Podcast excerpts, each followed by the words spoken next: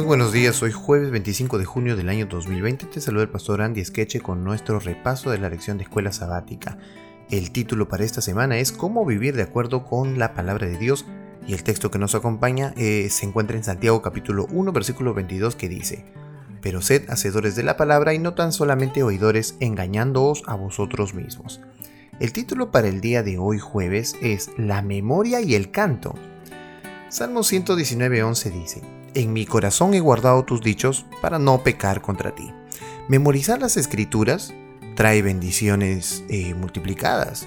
Cuando conservamos pasajes preciosos de la palabra de Dios en nuestra mente, podemos dar nueva vida a lo que aprendimos de memoria y aplicarlo en circunstancias nuevas y cambiantes. De esa manera, la Biblia impacta directamente en nuestro pensamiento y nuestras decisiones e influye en nuestros valores y comportamiento. Memorizar las escrituras da vida a la Biblia en nuestra experiencia diaria. Además, nos ayuda a adorar a Dios y a vivir una vida fiel de acuerdo con las escrituras. Recordar las escrituras palabra por palabra es una tremenda protección contra los engaños y las falsas interpretaciones. Aprender las escrituras de memoria nos permite citarlas incluso cuando no tenemos una Biblia a mano.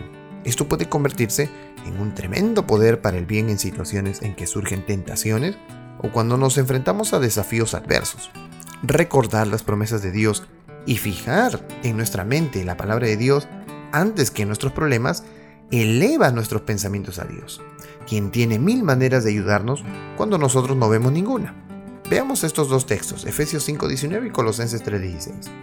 Efesios 5.19 dice, hablando entre vosotros con salmos, con himnos y cánticos espirituales, cantando y alabando al Señor en vuestros corazones. Qué interesante porque ese texto está hablando acerca de, cantar, de alabar. Colosenses 3:16 dice algo parecido. Miren lo que dice. La palabra de Cristo mora en abundancia en vosotros, enseñándonos y exhortándoos unos a otros en toda sabiduría, cantando con gracia en vuestros corazones al Señor con salmos e himnos y cánticos espirituales. Cantar la palabra de Dios ¿cómo puede establecer y fortalecerla en nuestra mente? Bueno, entonar las palabras de la Biblia también puede ser una forma poderosa de memorizar pasajes de las Escrituras. Al cantar, recordamos más fácilmente las palabras de la Biblia. Combinar las palabras de las Escrituras con bellas melodías las arraigará en nuestros pensamientos con mayor firmeza y será una forma efectiva de disipar los estados de ánimo ansiosos. Niños, y adultos por igual fácilmente pueden entonar y memorizar pasajes de las escrituras, relacionados con melodías sencillas pero armoniosas. Las escrituras fueron la inspiración para numerosos oratorias.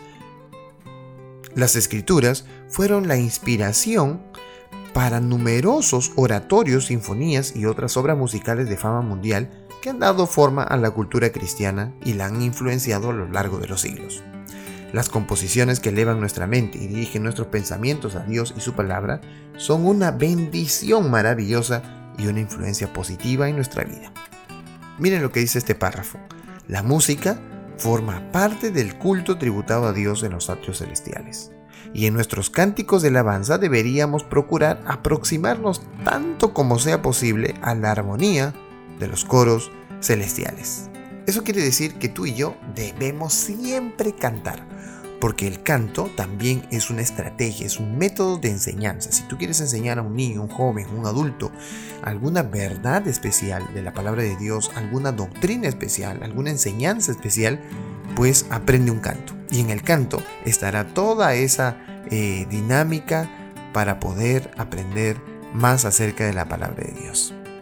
Que Dios te bendiga en este día. Aprende un cántico nuevo el día de hoy. Mantén ese cántico siempre en tu corazón y estudia la Biblia porque en ella podemos encontrar todos los recursos que Dios quiere para nosotros, su bendición y sobre todo para exhortar a cambiar nuestro carácter.